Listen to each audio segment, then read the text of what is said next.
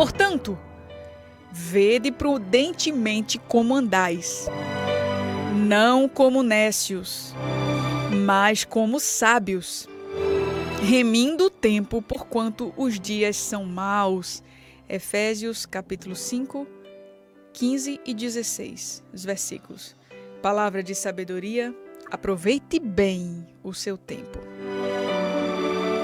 Amado, amada do Senhor, olha aqui o conselho do apóstolo Paulo aos Efésios. E se os cristãos do tempo de Paulo precisavam remir o seu tempo, quanto mais nós, nós muito mais. Remir o tempo, você vai ver aí essa expressão na Bíblia se você ler. Eu acabei de ler. Remir o tempo significa aproveitar bem o tempo. Aproveitar bem o tempo. Aproveitar ao máximo o tempo que você tem. Por que, Clarissa? A Bíblia responde: porque os dias são maus. A gente está vivendo um tempo muito acelerado sinal dos, do fim dos tempos. Os dias serão abreviados.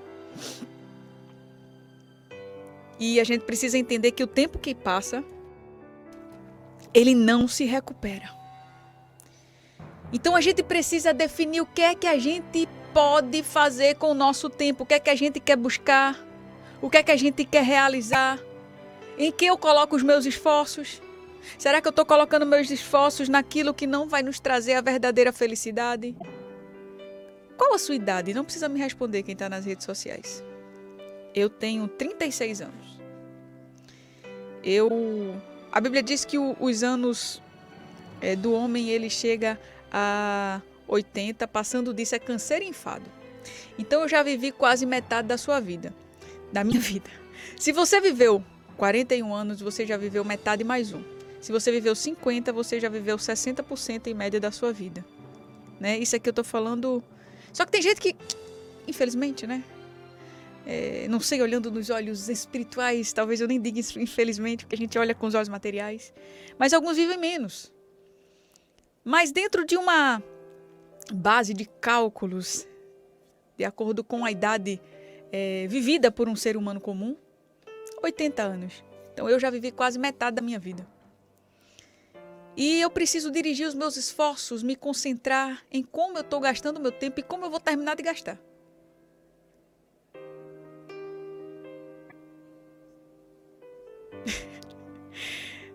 Eita Deus, eu tô rindo aqui dos recados, que eu falei da idade, as irmãs estão dizendo eu já tô no cansaço, né? Porque a Bíblia diz passando disso é câncer e enfado, dos 80, não é agora não. Mas vamos lá. Amado, amada do Senhor. Alguns vivem de maneira louca. Por que você está dizendo isso, Clarissa? Porque não administram o seu tempo. E a Bíblia está falando aqui sobre esses considerados nécios. O que é nécios? São pessoas loucas, tolas, incompetentes. São pessoas sem noção. São pessoas desligadas da, da, da realidade da vida. Então, esses nécios, eles não administram bem o seu tempo. Ele fica parado quando é para andar. Fica embaraçado com coisas sem valor. Deixa a vida passar Será que você já refletiu sobre isso? Será que eu estou deixando a minha vida passar? O que é que eu estou fazendo? O que eu já fiz até hoje, o que eu já construí. E eu não estou falando de construir é, referente a, a, bens materiais. É muito bom, é bom ter uma casa. 40 anos você já tem uma casa, você já tem um carro, se possível. É bom. Uma casa própria, 50 anos já ter casa própria, porque agora você tem seus filhos já crescidos, vão casar, você vai deixar para eles. Isso tudo é muito bom. Mas o que é que você construiu? O que é que você construiu no mundo espiritual? Você construiu uma base sólida para sua família? Você construiu um relacionamento de verdade para com Deus? Ou você deixou sua vida passar? Amado, amada, essa palavra nos alerta que depois da morte não vai dar para a gente fazer nada. Você está entendendo? Você só pode fazer aqui na vida. Eclesiastes 9:10 diz assim a palavra de Deus: Tudo quanto te vier à mão para fazer, faze-o conforme as tuas forças. Porque na sepultura, para onde tu vais, não há obra nem projeto, nem conhecimento nem sabedoria alguma, alguma. Ou seja, é fato que lá na sepultura a gente não vai poder fazer nada. Acabou. Quem é rico e quem é pobre fica tudo igual. Quem é bonito, quem é feio fica tudo igual. Quem é orgulhoso, quem é humilde é igual. Todo mundo vai ser igual lá na sepultura. Quem tinha poder e quem não tinha, é tudo igual. Não vai conseguir fazer mais absolutamente nada. Na sepultura não tem obra nem projeto, não tem mais o que se fazer. E olha, pode ser hoje. Quem sabe não é hoje que Deus me chama. Se for, glória a Deus. Quem sabe você hoje está me ouvindo aí, daqui a pouco você. Né? Acontece aí. Tô dizendo que vai acontecer não. E, e, também não sinta que eu estou desferindo essa palavra para você, mas eu estou te levando a refletir. Quem sabe hoje Jesus te chama? Quem sou eu para dizer que não, se Jesus quiser te chamar, se Jesus quiser me chamar? E o que é que eu fiz? Será que eu dei dei atenção ao cuidado com o tempo? Será que eu tive cuidado em remir o meu tempo, ou aproveitar ao máximo o tempo que me foi dado? Por quê? Porque os dias são maus? Amado, amada do Senhor, dias maus. Quando eu tenho consciência de que os meus dias são maus, eu preciso refletir sobre isso todo dia. Não é para me adoecer emocionalmente, mas para entender como a maldade do mundo está avançando como as pessoas estão perversas. Hoje, pela manhã, eu recebi um áudio de uma, é, de uma tia de, de, de, departamento infantil. Ela faz umas lives, um, uns vídeos, né? Eu não sei como chama na sua igreja, mas na minha chama de tia, do departamento infantil. Professora de, de crianças, né? Da, da, da escola dominical, por exemplo, aquela que fica no cultinho à noite com as crianças. E ela disse: Olha, eu estava divulgando uma Bíblia infantil e uma certa rede social bloqueou. Disse que aquele conteúdo era inapropriado para crianças. Eu não entendo o que. Eu não estava nem falando de ideologia de gênero, eu não estava falando nenhum assunto polêmico, eu estava mostrando uma Bíblia.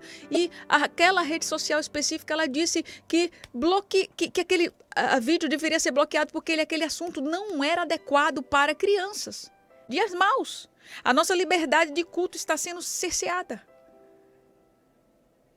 Nós precisamos. Olha, amado, isso aqui já era previsto.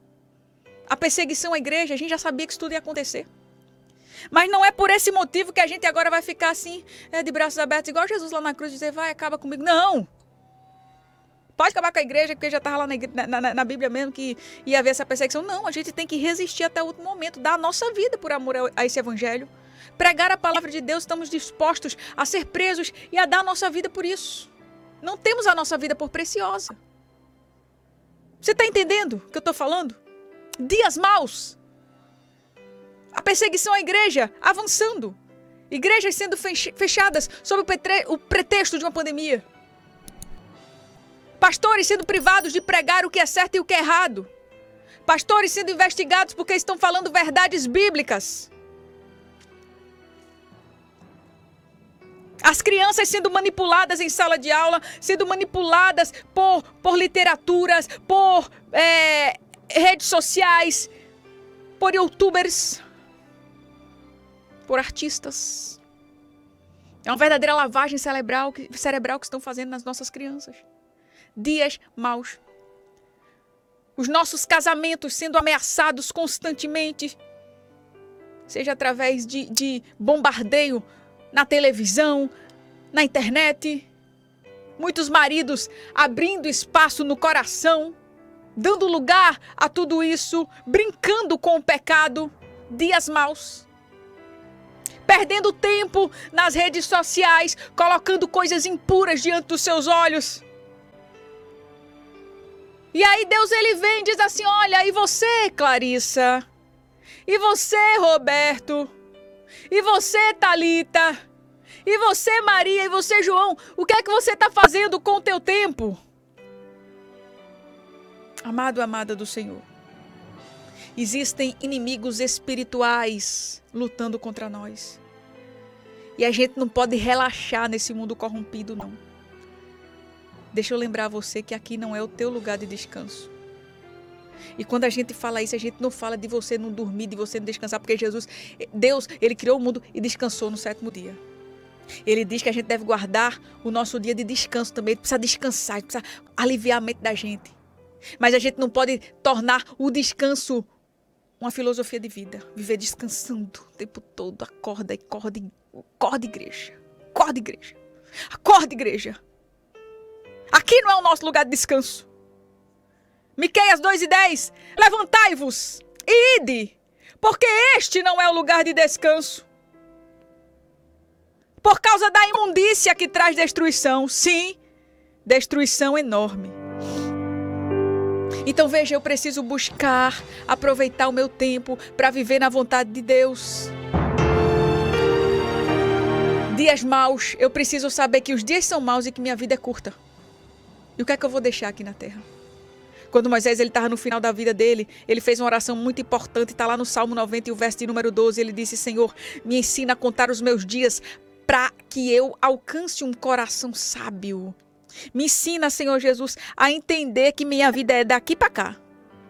Eu só vou ter mais ou menos isso aqui de vida. E nisso aqui de vida, 80 anos mais ou menos, eu preciso entender que eu preciso focar em ter um coração sábio, uma vida correta. Eu preciso estabelecer prioridades. Moisés tinha intimidade com Deus.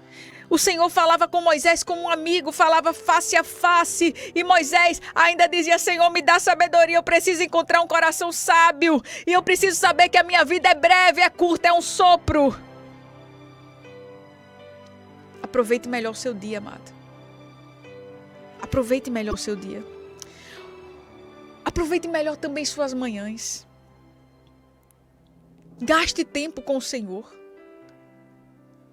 Se você quiser, espere o momento do programa Manhã de Paz ou começa com o pastor Júnior Técio no Do Meu Lar para o Seu Lar, no programa. E dedica aquele momento ali ao Senhor, de ouvir a palavra, de orar, de se preparar espiritualmente, vestir a armadura e colocar a espada na, na cintura para lutar. O salmista ele diz lá no Salmo 5 e 3: Pela manhã ouvirás a minha voz, ó Senhor.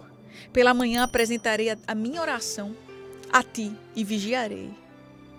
Charles Spurgeon, um grande pregador do Evangelho, pregador cheio do poder de Deus, um avivalista, ele diz algo muito importante e eu quero compartilhar com você explicando cada detalhe. Veja que coisa maravilhosa que eu gosto muito quando ele diz a aurora é o portão do dia e deve ser guardada com orações. Ele compara a aurora É a ponta do cordão, ele diz que é o portão do dia, quando começa amanhã. Os primeiros raiozinhos de sol. Tchum, chegou lá na janela. É o dia se abrindo. E como é que você começa? Com oração. É a ponta do cordão que amarra as ações do dia. Como é que você ata? Com devoção, derramando a sua alma diante do Senhor. E ele continua dizendo: se nós percebêssemos melhor a grandeza da vida, seríamos mais cuidadosos com as manhãs. escuta isso aqui, abre os teus ouvidos. São os primeiros momentos do dia. Quem sai correndo da cama para os negócios e não espera para adorar é tão tolo quanto quem não se veste ou não lava o rosto. Veja só o que ele está dizendo. Quem sai correndo de manhã para ir trabalhar, para fazer as coisas e não coloca em primeiro lugar o rei, e não conversa com Jesus, e não derrama sua alma diante de Deus, é tão tolo, igual uma pessoa que sai correndo pelado, que não lava nem o seu rosto, que sai com o rosto cheio de remela e vai para a vida. Coisa linda, né? Você pelado e com o rosto melecado. É tolo igual. Pronto, quando você sai sem, sem quando, quando você sair de casa sem orar, se veja assim, pelado e com o rosto remelado. Só para você não esquecer, a gente fala um negócio meio feio às vezes, para você guardar, porque a, a gente guarda, né? Ele faz outra comparação. Ele diz: quem sai correndo da cama para os negócios também é igual aquele que se lança na batalha sem armas nem armadura. Ou seja, você vai para a guerra assim, com essa roupa que você tá aí, com o cabelinho bonitinho escovado, com uma maquiagem no rosto, tá tudo ok. Você vai pra guerra assim? Como é que a gente vai pra guerra? A gente vai pra guerra com armadura e com armas, espada, arco, né? Naqueles tempos, aquelas guerras. Tipo. Pronto. Como você vai pra guerra, minha irmã? Como é que você tá indo pra guerra da sua vida? De todo jeito? Veja que coisa maravilhosa aqui. Entregue suas manhãs a Jesus. Não estou dizendo que você vai passar um dia ou outro, que você vai correr e vai fazer as coisas. Não. Mas que seja um hábito. Tudo bem, um dia ou outro que você correu e se acordou atrasado, mas aqui a palavra de Deus, o salmista ele diz que pela manhã, ou seja, são as primícias, as primeiras horas de noite, você está acabado, você está moído, você só vai dormir. Escuta bem o que eu estou dizendo. De noite você vai estar o caco, o pó. De manhã, aqui a, a Charles Spurgeon está falando de uma maneira muito maravilhosa. O portão do dia. Olá, dia. Como é que eu começo meu dia? Entregando a Deus. E aí ele finaliza dizendo que nos banhemos no rio refrescante da comunhão com Deus, antes que a solidão e o peso da estrada comecem a nos oprimir. Amado, amada, talvez você ainda acredite que tem muita coisa para fazer, coisas importantes, coisas eh, a cumprir, responsabilidades grandiosas, nada pode esperar. Mas nada disso tem valor algum se você não entender que o seu tempo mais precioso deve ser dedicado a Deus. Eu te pergunto por que tudo pode esperar, menos a oração. Aliás, porque eh, nada pode esperar, só a oração pode esperar. Não é assim? Ah, daqui a pouco eu oro. Não, primeiro isso. Primeiro eu vou checar minha caixa de mensagens. Primeiro eu vou atualizar meu WhatsApp. Primeiro eu vou terminar toda a arrumação da casa e fazer isso, fazer aquilo. Primeiro eu vou atender aquele telefonema. Primeiro, mas a oração não espera. O momento com Deus não espera. Revejamos isso. Reflitamos sobre isso. A maior desculpa nesses últimos dias é a falta de tempo, mas isso é uma mentira e você precisa assumir isso. Você está mentindo para si mesmo. Você está mentindo para si mesmo. Daniel, o governador da Babilônia, ele orava. Ele é conhecido como um homem que buscava Deus de todo o coração. Três vezes ao dia ele soltava tudo e dizia: Eu sei, eu tenho consciência do que é mais importante para mim. Mesmo quando aconteceu de ser ali é, emitido aquele decreto onde qualquer um que orasse a qualquer outro Deus seria lançado na cova dos leões, ele entrou na sua casa e não foi chorar, ele foi orar ao Senhor. Ele não se intimidou com as pressões.